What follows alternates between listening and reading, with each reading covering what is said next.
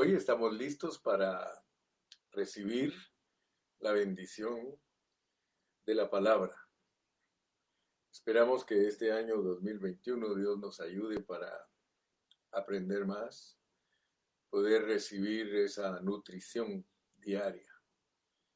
Su servidor les desea a todos un feliz 2021 y escuchemos con atención la palabra, dejémonos ministrar por el Señor.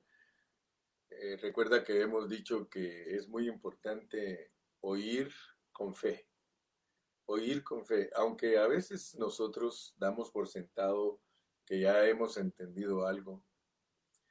Eh, Dios nos recalca el asunto hasta que podamos verdaderamente discernirlo. Pero yo quiero que ustedes vean que ese asunto de oír con fe eh, debe de estar bien claro en nosotros. Oír con fe es que nosotros, al oír la palabra de Dios, la apreciamos y en nuestro ser interno el Señor se mueve y nos ayuda para creer, para creer lo que estamos oyendo yo creo que mucho de la derrota de los cristianos eh, tradicionales o de los cristianos de este tiempo, mucho de su derrota es porque no oyen con fe. el oír con fe es que creamos lo que se nos está diciendo. Por ejemplo, si se nos dice que con Cristo estamos juntamente crucificados, si no tenemos una fe que aprecia eso, para nosotros va a ser difícil experimentar la crucifixión. Aunque Dios lo diga, para nosotros va a ser difícil porque no lo apreciamos, no lo creemos, pues. Entonces es importante que nosotros discernamos ese conceptito oír con fe. Porque entonces nosotros abrazamos lo que Dios dice y todo lo podemos en Cristo que nos fortalece, porque a la larga no es una fe propia, sino que es una fe dada, así lo dice Judas. La fe dada a nosotros, pues es el Señor Jesucristo. Él es nuestra fe. Entonces nosotros tenemos que experimentar esa fe, es que lo que Dios nos dice se haga carne en nosotros.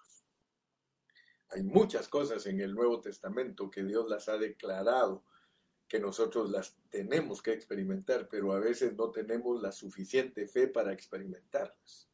Y de allí se deduce entonces que estamos derrotados por falta de fe. Y pues lo dice Hebreos eh, capítulo 11 y versículo 6, empero sin fe es imposible agradar a Dios. Entonces, si queremos agradar a Dios, que este año sea real el oír con fe. Amén. Vamos a orar. Padre Celestial, te damos gracias en esta preciosa mañana por la bendición que nos das de poder compartir tu palabra con todos los santos. Te pedimos que por favor tú ministres a cada uno en su ser interior. Ministranos en nuestro espíritu, Señor, y danos la libertad para escucharte con mucho, mucha apreciación, Señor que nuestra fe sea genuina, que no sea una fe fingida, sino una fe genuina que aprecia la palabra tuya, Señor. Yo quiero en esta mañana ser el primero en decir, aprecio, Señor, tu palabra. Háblame, Señor, para que mi vida sea una vida que te agrade a ti, una vida de fe. Señor, en tus manos preciosas me pongo y te ruego que me des sabiduría para poder impartir la enseñanza de este día. En tu nombre precioso, Señor, gracias. Amén y amén. Muy bien, hoy vamos a estar leyendo unos versículos. Estamos en Gálatas capítulo 5 y vamos a leer los versículos del 7 al 15. Gálatas 5 del 7 al 15. Dice de la siguiente manera, en el nombre del Padre, del Hijo y de su Santo Espíritu. Vosotros corríais bien. Mire cómo empieza vosotros corríais bien. ¿Quién os estorbó para no obedecer a la verdad? esta persuasión no procede de aquel que os llama. Un poco de levadura leuda toda la masa. Yo confío respecto de vosotros en el Señor, que no pensaréis de otro modo, mas el que os perturba llevará la sentencia quien quiera que sea. Y yo, hermanos, si aún predico la circuncisión, ¿por qué padezco persecución todavía? En tal caso se ha quitado el tropiezo de la cruz. Ojalá se mutilasen los que os perturban, porque vosotros, hermanos, a libertad fuisteis llamados. Solamente que no uséis la libertad como ocasión para la carne, sino servíos por amor los unos a los otros. Porque toda la ley en esta sola palabra se cumple. Amarás a tu prójimo como a ti mismo. Pero si os mordéis y os coméis unos a otros, mirad que también no os consumáis unos a otros. Digo pues, andad en el espíritu y no satisfagáis los deseos de la carne, porque el deseo de la carne es contra el espíritu y el del espíritu es contra la carne. Y estos se oponen entre sí para que no hagáis lo que quisierais. Oh, gracias a Dios. Yo creo que hoy vamos a ser muy bendecidos porque vamos a explicar qué es lo que el apóstol San Pablo estaba tratando de transmitir a los Gálatas. Y debemos de ser impresionados. Mire cómo empieza el capítulo 5, versículo 1. Estad pues firmes en la libertad con que Cristo nos hizo libres. Fíjense, estad pues firmes en la libertad con que Cristo nos hizo libres y no estéis otra vez sujetos al yugo de esclavitud. Nosotros podemos darnos cuenta que el apóstol Pablo les está recordando a los Gálatas que ellos fueron liberados por Cristo. Y eso es muy importante entenderlo, porque después de que les dice que ellos fueron liberados por Cristo y que permanezcan en esa libertad con la cual los llamó Cristo, les dice que no vaya a ser ocasión para la carne su libertad. Notemos entonces cómo hay un balance de todas estas cosas.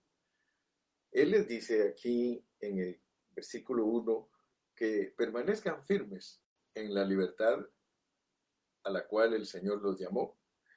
Y luego dice en el versículo 13, porque vosotros hermanos a libertad fuisteis llamados, solamente que no uséis la libertad como ocasión para la carne en realidad para nosotros es bastante difícil entender y nos parece interesante, hermano, que los Gálatas perdieron su libertad. O sea que si nosotros ponemos atención a esta epístola, el apóstol San Pablo les está escribiendo todas estas cosas debido a que ellos perdieron su libertad. Ellos habían empezado en el Espíritu, lo dice en el capítulo 1, y estaban cayendo totalmente en la carne. Entonces quiere decir que si nosotros ponemos atención a estas declaraciones, esto tiene que ver con nuestro caminar diario. El mensaje no es solo para los Gálatas, el mensaje es también para nosotros, los cristianos de hoy, de que nosotros la libertad de Cristo no la debemos de usar como ocasión para la carne porque podemos nosotros, debido a la libertad que tenemos en Cristo, ser muy carnales.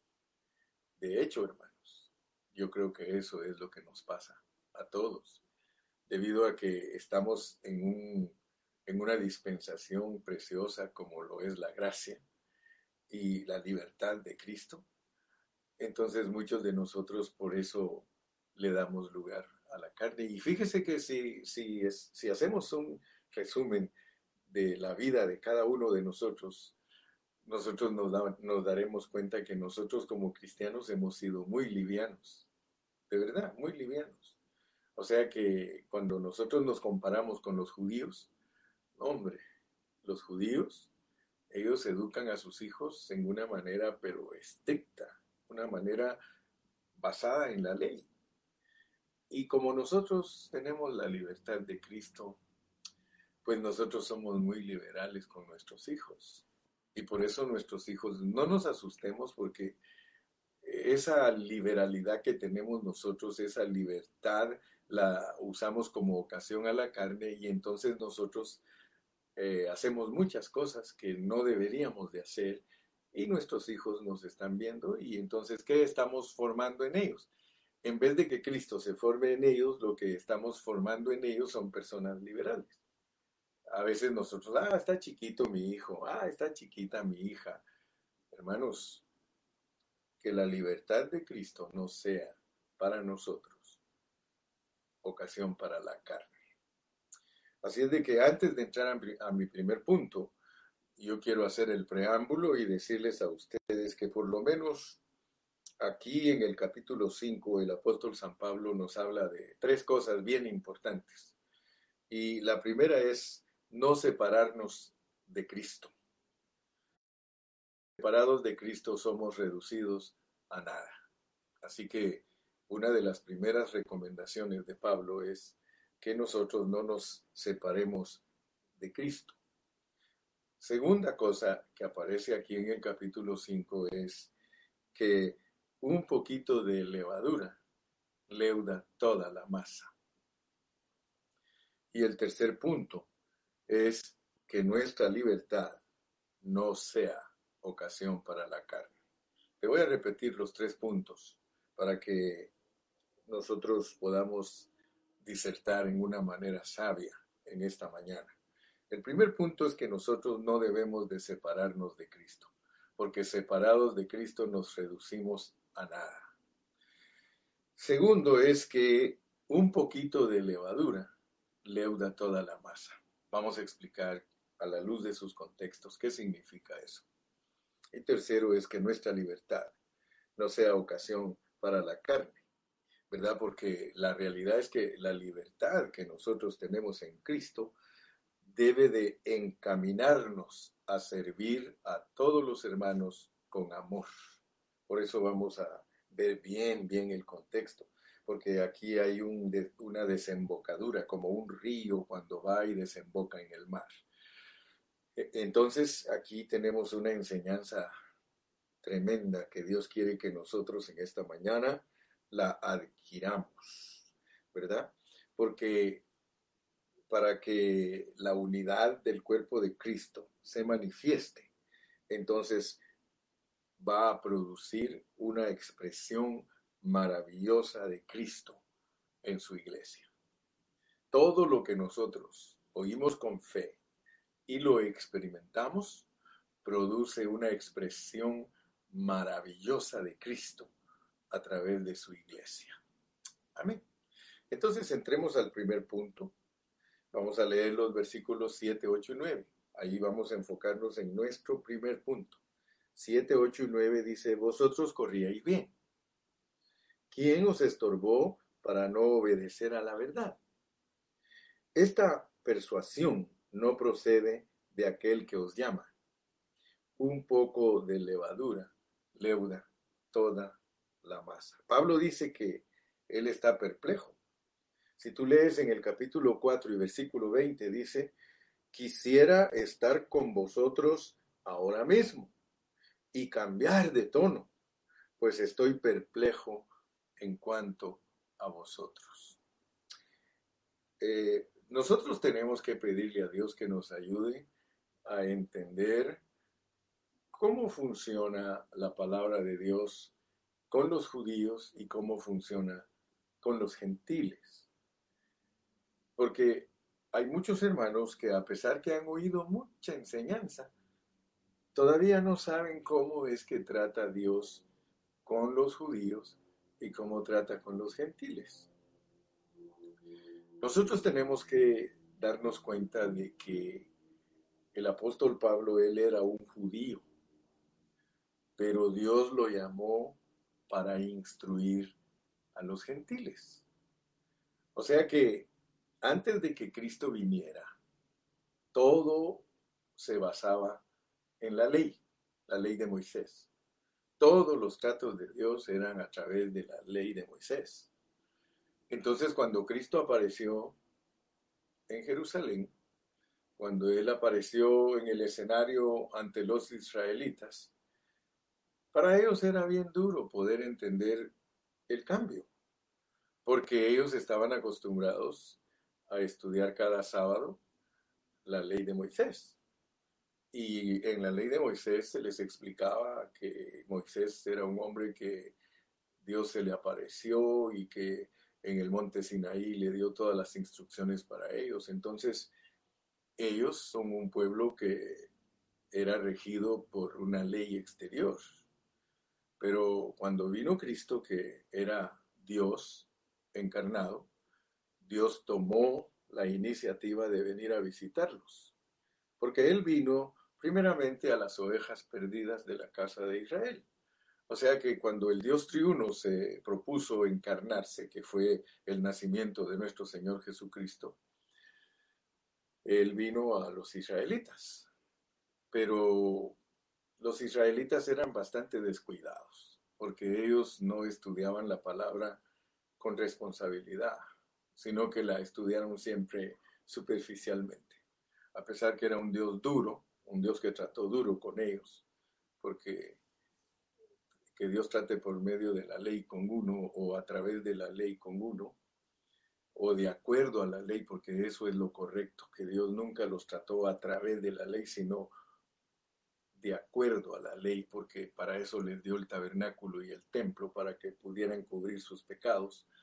Así que nosotros mismos como gentiles no entendemos con toda claridad la manera que Dios trató con el pueblo de Israel, pero lo que sí sabemos es que los perdonaba también.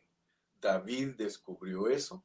David descubrió que Dios perdona. David vivió en el Antiguo Testamento una vida de gracia. Así que por eso David es quien es David, ¿verdad? Entonces, yo quiero que notemos entonces que Dios quiere que nosotros entendamos bien cómo son los tratos, porque si no, no vamos a entender este versículo. Miren cómo dice el 11. Estoy hablando de esto debido a lo que dice el versículo 11. Y yo, hermanos, si aún predico la circuncisión, ¿por qué padezco persecución todavía?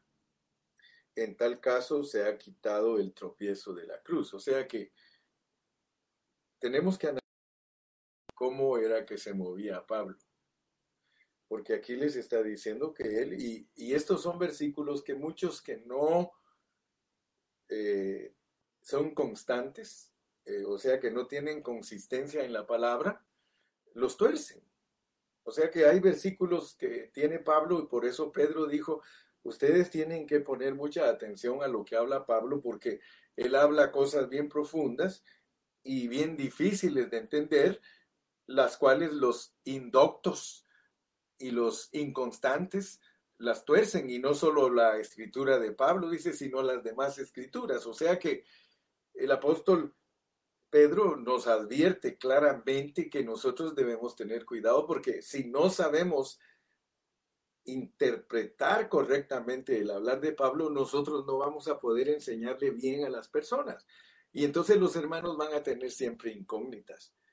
Yo quiero que Dios me ayude para explicarles por qué Él dice, mire, y yo hermanos, si aún predico la circuncisión, bueno Pablo, entonces ¿quién te va a entender? Aquí podemos argumentar, aquí podemos argumentar.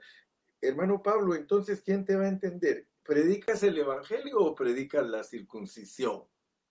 Y entonces nosotros tenemos que poner atención a lo que él está diciendo. Dice, ¿por qué padezco persecución todavía? En tal caso, se ha quitado el tropiezo de la cruz. Para entender esto, estoy en el primer punto, acuérdense, estoy en el primer punto donde Pablo se maravilló de que los Gálatas hubiesen sido reducidos a nada, que resultaron en la pura carne. Los Gálatas no eran cristianos judíos, ellos eran cristianos gentiles.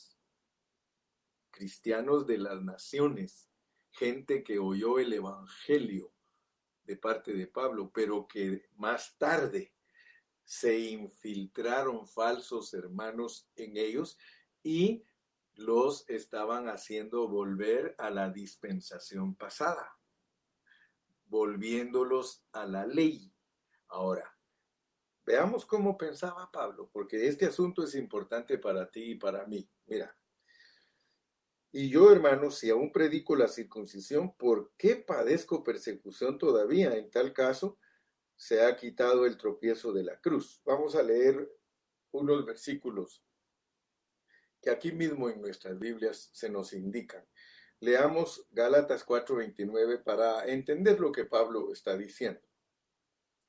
Pero como entonces, fíjese que en el verso 29 él nos manda hasta hasta Éxodo, ah, perdón, hasta Génesis, hasta Génesis 21 nos va a mandar con este versículo. Dice, pero como entonces el que había nacido según la carne perseguía al que había nacido según el Espíritu.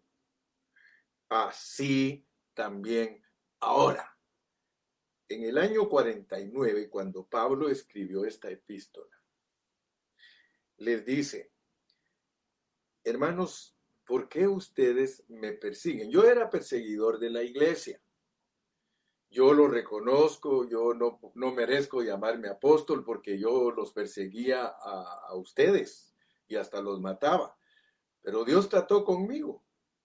Y ahora que Dios trata conmigo ya, miren, si predico la circuncisión, o sea que Pablo, cuando tenía que hablar de la circuncisión, él sabía hablar de la circuncisión, pero no con los gentiles. Por eso él dice, me, me hago judío con los judíos. Yo me hago a todo, dice, para ganarlos para Cristo. Pero él está diciendo, y yo hermano, si aún predico la circuncisión, ¿por qué padezco persecución todavía? En tal caso, se ha quitado el tropiezo de la cruz. Pero quiero que entiendan que entonces el que había nacido según la carne, perseguía al que había nacido según el Espíritu, así también ahora. Entonces vayamos hasta Génesis 21 y veamos qué es lo que Pablo está usando de argumento en Gálatas. Dice en el 21.9, y vio Sara que el hijo de Agar, la egipcia, el cual ésta le había dado a luz a Abraham, se burlaba de su hijo Isaac. Fíjense la, la semilla que nos pone el apóstol Pablo para que entendamos cómo funciona el asunto de los hijos de esclavitud y los hijos de la libre. Fíjense pues. En el capítulo 4 de Gálatas dice, porque Agar es el monte Sinaí en Arabia y corresponde a la Jerusalén actual, pues ésta, junto con sus hijos, está en esclavitud. Pablo tenía bien claro, bien claro que Dios soberanamente había cegado a los israelitas. Él entendía eso perfectamente. Él lo escribe en Romanos. Así que nosotros como buenos cristianos debemos de entender el pensamiento de Pablo para que entendamos estos tres puntos. No separarnos de Cristo, un poquito de levadura leuda toda la masa y que no usemos nuestra libertad en Cristo como ocasión para la carne. Ahora, fíjese pues, primero vamos a discernir cómo piensa un judío. Cómo piensa un judío y después les voy a poner el ejemplo de lo que son los judíos, de lo que son los mesiánicos y de lo que son los cristianos. Los judíos, los judíos, puramente judíos, ellos ahorita no se abren absolutamente para nada en la vida cristiana. Ellos están 100% cerrados al Evangelio de Cristo. Para ellos no existe el Nuevo Testamento que nosotros tenemos. Ellos se dirigen por el Antiguo Testamento, ellos son judíos, ellos guardan la ley de Moisés y viven bajo la ley de Moisés. Por el otro lado tenemos a los mesiánicos, que a ellos les dicen los judíos wannabe, wannabe, porque ellos son mitad mitad, ellos son una mezcla de judaísmo con cristianismo. Entonces, el apóstol Pablo está precisamente hablándoles a esos wannabe, porque los gálatas eran wannabe. Esos gálatas eran gentiles, pero los estaban engañando. Es más, dice, persuadiendo, y vamos a hablar lo que es persuadir a una persona. Ellos habían sido persuadidos para adquirir una mezcla, porque ellos ni son judíos ni son gentiles. Y si son gentiles es la mitad y la mitad de judío, que eso es diferente. Porque netamente gentil, gentil. Netamente judío, judío. Pero una mezcla de mesianismo, mesiánicos, así se describen ellos, yo soy mesiánico, porque estoy esperando a Yeshua, y etcétera, etcétera. Y ya hablamos también que son hermanos en Cristo, pero son hermanos que resbalaron, cayeron de la gracia. Entonces nosotros solo tenemos que tener cuidado porque la amonestación es bien fuerte para nosotros los gentiles. El judío, ahí está, es más, el judío está en stand-by. El judío está esperando que el Señor, aunque él no sabe, pero Dios sí lo sabe, el Señor está esperando que llegue el momento de reinjertarlos o, injertarlos de nuevo porque los desgajó, pero los va a injertar porque poderoso es Dios, dice, para volverlos a, injertar. Ok, entendamos bien, hermanos, porque si no entendemos bien estos asuntos, todo el tiempo nos van a dar a tole con el dedo y nos van a estar siempre engañando y nos van... Por eso dice que la persuasión de los que nos quieran sacar de la realidad de Cristo va a ser una sentencia para ellos. Eh, Dios no deja impune nada, hermanos. Pero quiero, por favor, que vean que allá en Génesis 21, Dice que el que nació según la carne, que fue Ismael, perseguía a Isaac. Hoy, dice Pablo, en el año 49, cuando yo estoy escribiendo esta epístola, pasa lo mismo. ¿Quiénes son los Ismaeles? Pues los de la ley, los hijos de la esclava. Ellos son. ¿Y qué están haciendo? Persiguiéndolos a ustedes porque ustedes fueron llamados a libertad. Ellos quieren esclavizarlos a ustedes. Ahora, yo como judío, yo como judío, si yo me junto con los judíos, yo no me voy a poner a pelear con ellos por la circuncisión, ni por el Shabbat, ni me voy a poner a pelear con ellos por la dieta que llevan. Es más, por eso reprendí a, a Pedro, porque Pedro comía con los gentiles tranquilamente y actuaba como gentil. Pero cuando se juntaba con los judíos ya no quería actuar como gentil. Entonces por eso lo reprendí, porque este asunto hay que saberlo manejar. Yo lo sé manejar. Mira, mira esto creo que tú nunca lo habías oído. Tú nunca te habías puesto a, leer bien los escritos de Pablo, porque él aquí dice, y yo hermanos, si aún predico la circuncisión, ¿por qué padezco persecución? ¿Por qué ustedes me persiguen si cuando yo estoy con ustedes, yo respeto la, circuncisión, respeto el Shabbat y respeto también la dieta de ustedes? Yo sé que esa no es la meta de Dios, pero yo los respeto a ustedes. Ah, mire cómo piensa. Entonces por eso dice, pero como entonces el que había nacido según la carne perseguía al que había nacido según el Espíritu, así también ahora. Aleluya. Leamos Gálatas 6.12.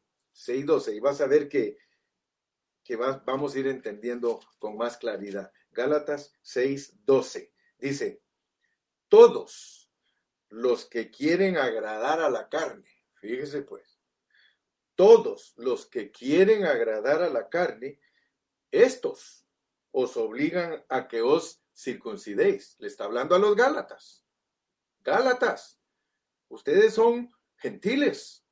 Ustedes, los que quieren agradar la carne, ya saben quiénes son, pues los ismaeles, los judíos. Los que quieren agradar la carne, ellos quieren obligarlos a ustedes a que se circunciden, solamente para no padecer persecución a causa de la cruz de Cristo. Fíjese, hermano, qué riqueza. Mira qué sabiduría hay cuando interpretas correctamente la Biblia. Y no vas a andar perdido por las ramas, vámonos al tronco. Si tú te vas al tronco, vas a entender a Pablo. Pablo no se ponía a pelear con los judíos, hermano. Pablo no se ponía, si él mismo escribió que Dios les embotó el sentido por su dureza de corazón. El momento, ahí están ustedes todos incrédulos. No saben cuánto sufro. Yo quisiera rescatar a algunos de ustedes y sacarlos de ahí, pero luego me acuerdo que, que esto es soberano. Luego me acuerdo que, que la realidad es que Dios nos ha llamado a ir a predicar a los gentiles. Ya entré en calorcito. Discúlpenme un ratito. Entré en calorcito y esto está, esto está bueno, hermano. Ahora usted va a entender. Mire, leamos otro versículo más. Gálatas 1.7. Gálatas 1.7. Dice Gálatas 1.7. Oh, perdón déjenme ver bien, bien cuál es el versículo que quiero. Quiero... Sí. Primera de Corintios 1.23. Leamos Primera de Corintios 1.23. Primera de Corintios 1.23. Dice, pero nosotros predicamos a Cristo, crucificado. Pero nosotros predicamos a Cristo crucificado para los judíos, ciertamente tropezadero. Y para los griegos, para los gentiles, locura. Fíjate qué tremendo. El apóstol le predicaba a los judíos eh, el Cristo crucificado tropezaban. No queremos eso, no creemos. Se lo predicaba a los griegos, locos. Ustedes están fuera de onda. Ahora, fíjese pues, porque aquí descubrimos cosas muy, muy, muy bonitas.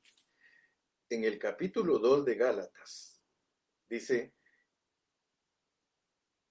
pero subí, capítulo 2 y verso 2, pero subí según una, según una revelación y para no correr o haber corrido en vano, expuse en privado a los que tenían cierta reputación el evangelio que predico entre los gentiles. O sea, cuando él regresó, ustedes saben que 14 años después él regresó y habló con los apóstoles que vivían ahí en Jerusalén y que se habían quedado como encargados de evangelizar a los judíos, a los que se convirtieran, cuidarlos porque como ellos habían aceptado a Cristo, pero ellos tenían un problema.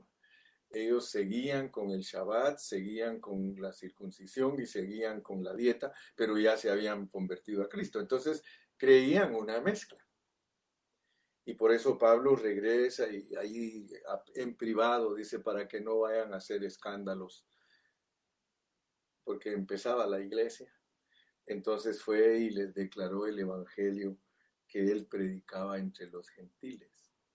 Y miren lo que les dice el verso 3.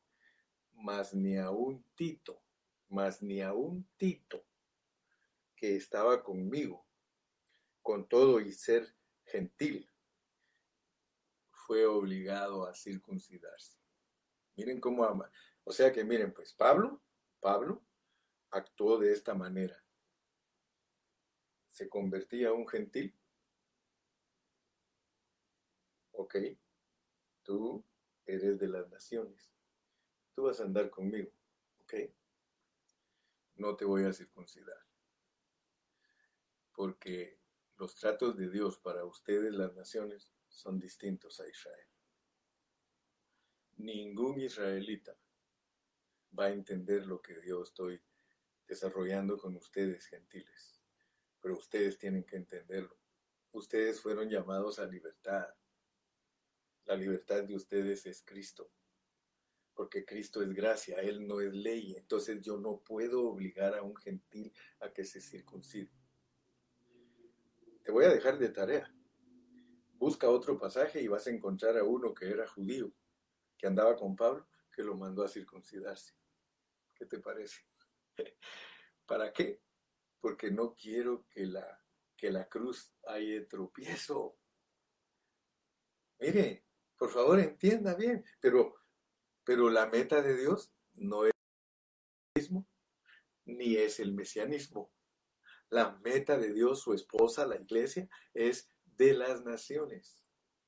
Si alguien que es judío acepta a Cristo ahora, Él viene y se une a nosotros y como un solo cuerpo. De hecho, le digo, hay cristianos judíos, pero que dejaron totalmente la ley y abrazaron la libertad que Dios le dio a los gentiles. Así que usted dele gracias a Dios porque la libertad de Cristo y la libertad en Cristo se la dieron a usted y a mí. Él no se la dio a los judíos. Ellos no la quisieron. Para ellos fue tropezadera, tropezadero la, la libertad de Cristo.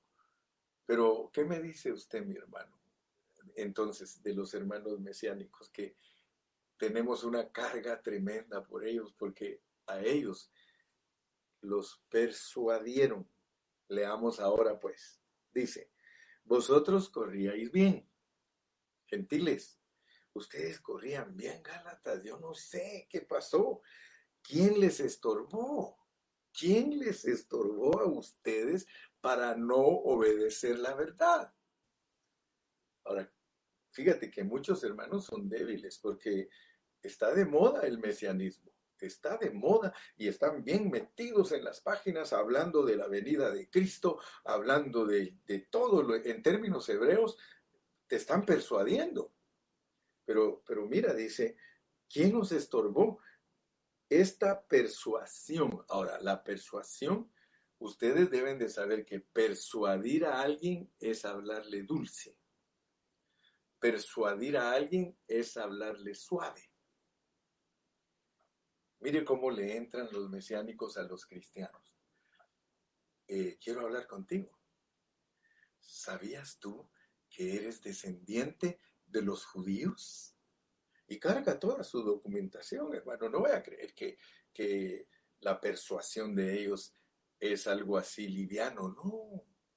Le demuestran a los cristianos gentiles que son descendientes de las tribus perdidas de Israel y le, y le arreglan bien el paquete y como dijo aquel, sí, dice el tonto, y lo engatusan y lo engañan y a él resulta creyendo que es judío porque le sale barba.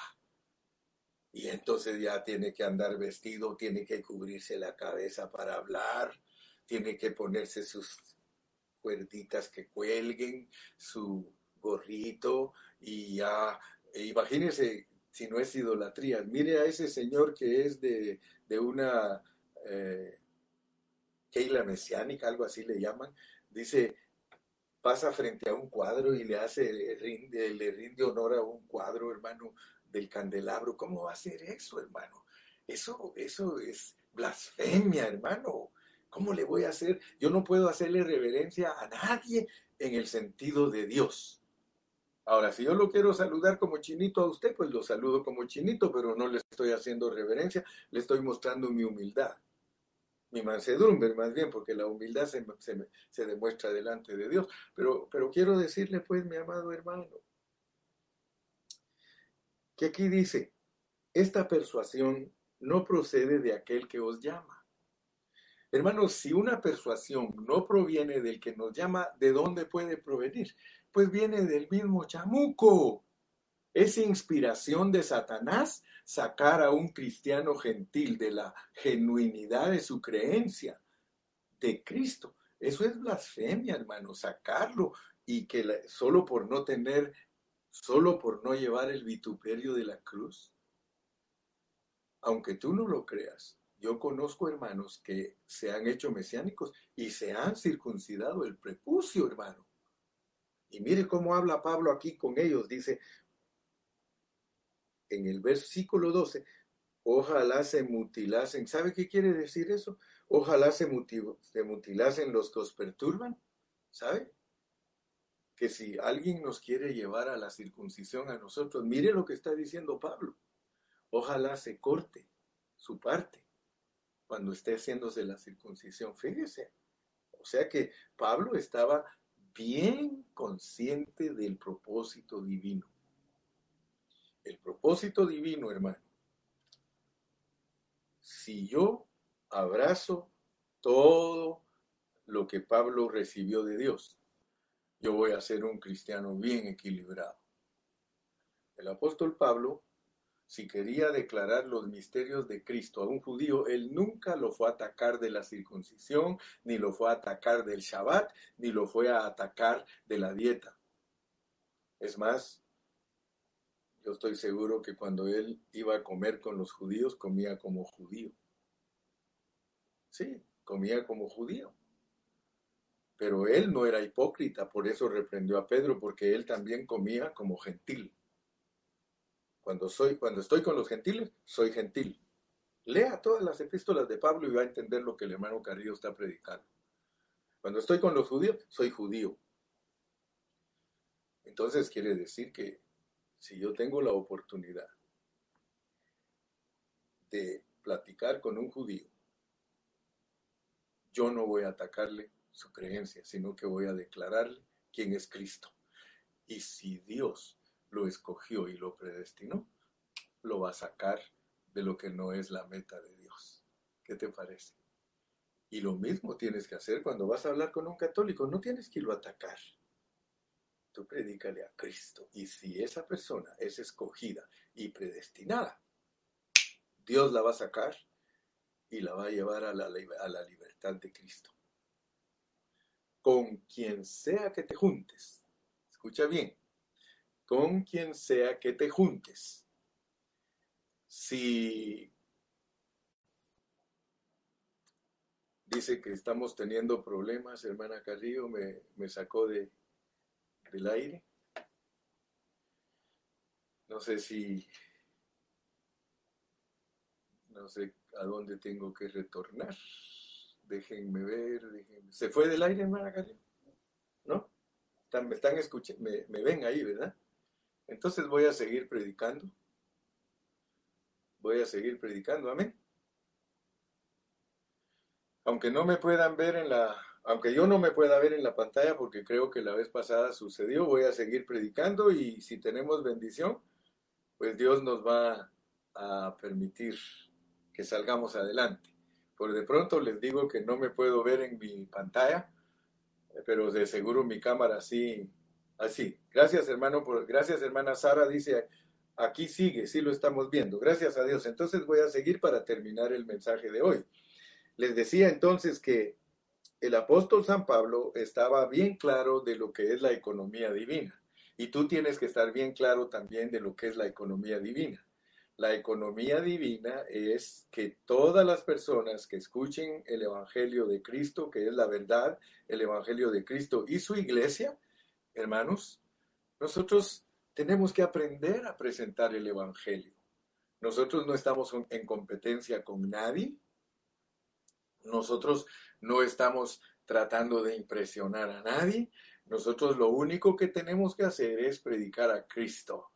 Y sabe qué, cuando a usted le quieran discutir, cuando a usted le quieran alegar de que no es correcto lo que usted enseña, usted cállese la llénese de Cristo de sus labios, hable de Cristo, de Cristo, de Cristo, de Cristo, porque es Cristo el que convence a las personas, es Cristo el que nos trae a nosotros, gloria a Dios, es Cristo el que nos dice qué es lo que tenemos que hacer.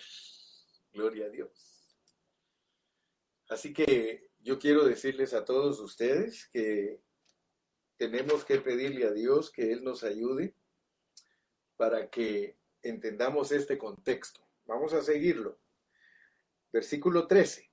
Ya entendimos entonces cómo tenemos que tratar con las personas que no todavía pues no, no han sido visitadas por el Señor, ¿verdad? Todavía no han sido visitadas. Dice, porque vosotros, hermanos, a libertad fuisteis llamados. Solamente que no uséis la libertad como ocasión para la carne, sino servíos por amor los unos a los otros. Nosotros tenemos que orar mucho al Señor, hermanos, porque la realidad es que la libertad en Cristo es tremenda, hermanos. Nosotros somos personas libres. Tenemos una libertad gloriosa. ¿Por qué? Porque nosotros vivimos en gracia. Pero esa gracia tenemos que saber que está restringida. No podemos nosotros abusar de esa gracia. Abusar de la gracia, hermanos, es que nosotros aprovechemos hacer cosas en nuestra carne debido a que no estamos bajo la ley. Dios dice que toda la ley en esta sola palabra se cumple, amarás a tu prójimo como a ti mismo. Entonces, si ustedes se recuerdan ahora que entramos al año 2021, les dije que es testimonio de testimonio para la unidad. Hoy más que nunca, y encaja perfectamente con estos versículos que estoy predicando, el hecho de que estamos en el testimonio de testimonio para la unidad, porque Dios nos manda que amemos a los hermanos, dice que nosotros debemos de servirnos con amor. Hermano, pero un amor sin hipocresía, un amor verdadero, un amor genuino, que cuando tú haces algo por los hermanos, lo haces verdaderamente sin estorbos, sin añadidas, sin añadiduras, sino que lo haces con una libertad preciosa, porque dice que en el versículo 16 debemos andar en el Espíritu y no satisfacer los deseos de la carne. ¿Por qué? Porque cuando nosotros usamos la libertad de nosotros, la libertad de Cristo, como ocasión de la carne, entonces nosotros inmediatamente dejamos de militar en el espíritu. Nosotros debemos de pedirle a Dios que nos ayude porque el no ejercitar nuestro espíritu, por eso nos mete a problemas como iglesia. Y por eso dice, un poco de levadura leuda toda la masa. ¿Cómo podemos aplicar a este contexto que un poquito de levadura leuda toda la masa? Se los voy a poner bien claro, mis amados. Hoy yo creo que tú aprendiste cómo debes tratar con los judíos, cómo debes tratar con los mesiánicos y cómo debes tratar con tus hermanos en Cristo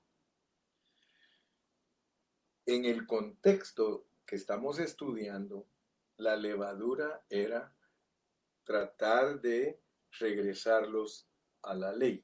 Fíjate pues, eso se llama levadura. Y era un poquito. Pero para Pablo, un poquito de levadura era peligroso, porque todas las cosas que le hacen daño a la iglesia empiezan chiquitas por eso tú y yo debemos de tener cuidado porque todos los problemas de la iglesia, todos los problemas de la iglesia son por esto. Versículo 10. Yo confío respecto de vosotros en el Señor, que no pensaréis de otro modo. Fíjate cómo les dijo a los Gálatas. Estuvo presente ahí con ellos, les dice, yo confío respecto de vosotros en el Señor o sea que Pablo los trajo de vuelta. Pablo a los Gálatas los trajo de vuelta a la libertad de Cristo. Él no los visitó en vano. Él les dice, yo confío respecto de vosotros en el Señor que no pensaréis de otro modo. Entonces nosotros tenemos que entender que todos los problemas que agobian a la iglesia, todos los problemas que se nos vienen a nosotros como congregación, son porque un poquito de levadura leudó toda la masa. O sea que a veces una platiquita, por muy pequeña que sea, pero inyecta división, inyecta idolatría, inyecta fornicación. Cualquier platiquita, por muy pequeña que sea, si no tenemos cuidado, eso es un poquito de levadura. Por eso tú tienes que tener cuidado porque de ti depende mantener en paz tu congregación. Si todos nosotros pensamos lo mismo, no pensamos de otro modo, sino que pensamos en la libertad que Cristo nos ha dado, darle lugar a la carne en esa libertad. Entonces nosotros vamos a pensar todos lo mismo y cualquier indicio de levadura, por muy pequeñito que sea, nosotros lo vamos a reprender y vamos a decir, no mi hermano, no mi hermanita, nosotros no podemos participar en eso. Por eso este pasaje desemboca en el amor, desemboca en la unidad, desemboca en amar al prójimo. Todos los problemas de la iglesia, ¿cuál es la fuente de todos ellos?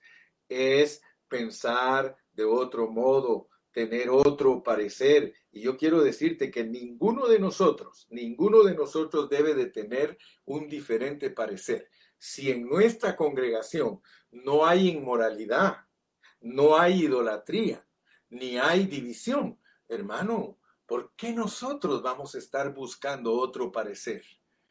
Si el Señor nos ha llamado a vivir en paz, el Señor nos ha llamado para que nos protejamos los unos a los otros, que no nos distraigamos, que no nos distraiga nada que no es Cristo, sino que estar concentrados en que Cristo se forme en nosotros. La iglesia no es para opiniones, la iglesia es para edificación. Lo que no edifica no viene del corazón de Dios, Dios bendice la unidad y Él aborrece la división.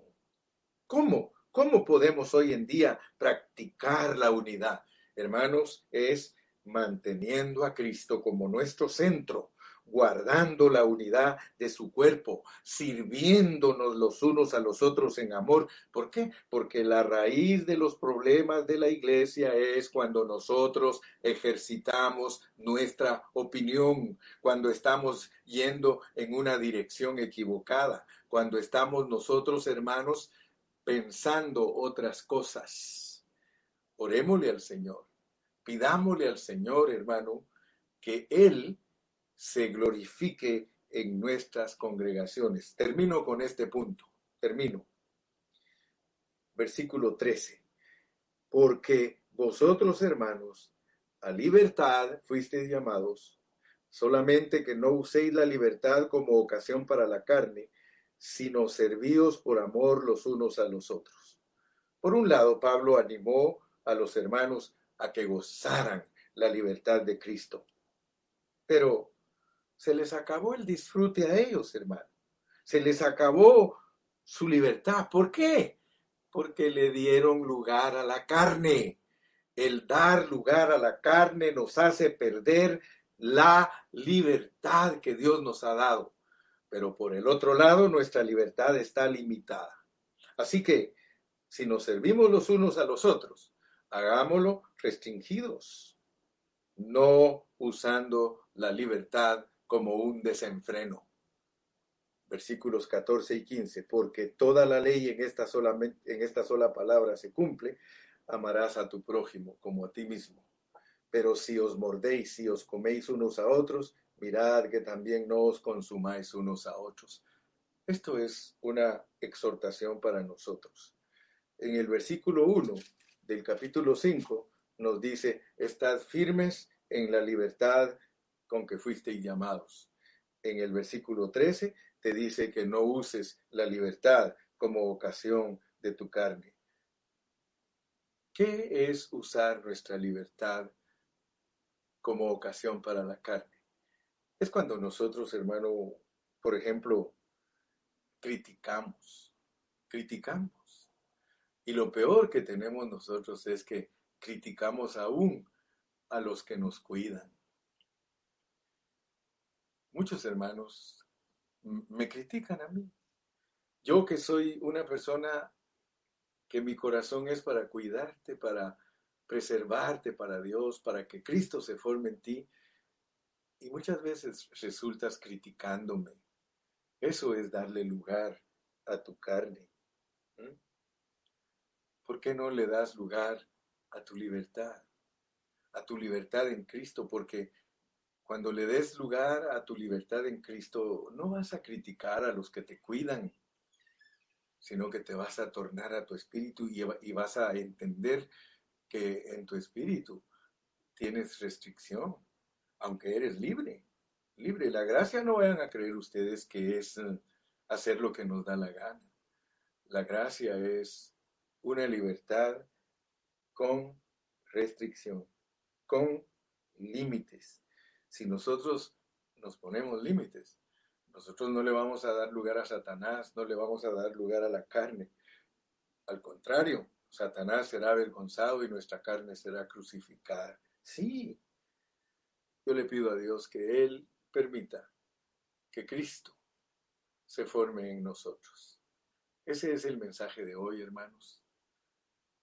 Ese es el mensaje que Dios quiere que nosotros entendamos y que se te haya grabado tres puntos no separarte de Cristo, porque Él es tu libertad. ¿Sí? No permitir que la levadura leude la masa y que tu libertad no sea para que tu carne se dé rienda suelta.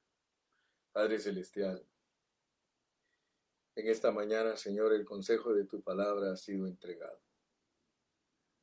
Yo te ruego, Señor, que nos ayudes para que hayamos escuchado tu voz con fe, para que atesoremos y apreciemos lo que tú nos enseñas. Gracias por darnos claridad respecto a la posición de los apóstoles.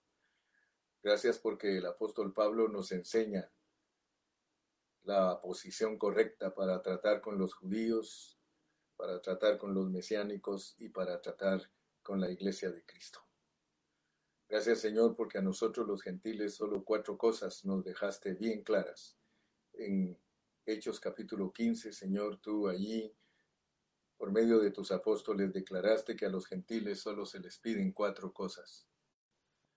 No comer animal ahogado, no comer sangre de animal ahogado, también, Señor, no comer cosas sacrificadas a los ídolos y guardarnos de la fornicación.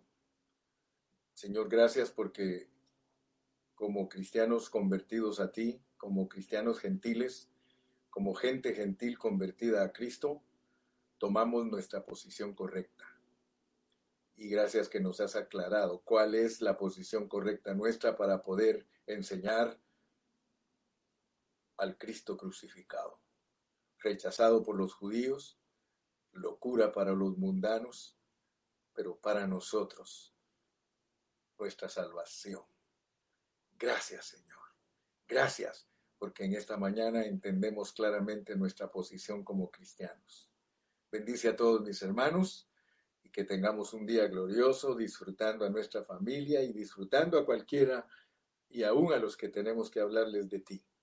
Señor, en tu nombre precioso, decimos amén y amén. Y el pueblo de Dios dice, di amén, hermano, despídete con un gloria a Dios. Di gracias, Señor, porque nos ayudaste. Le doy gracias a Dios porque ya me di cuenta que aunque mi pantalla se corta, eh, ustedes me pueden seguir viendo, así que puedo terminar mis mensajes eh, con ustedes. Que Dios me los bendiga, Dios me los guarde y si el Señor nos permite, nos vemos mañana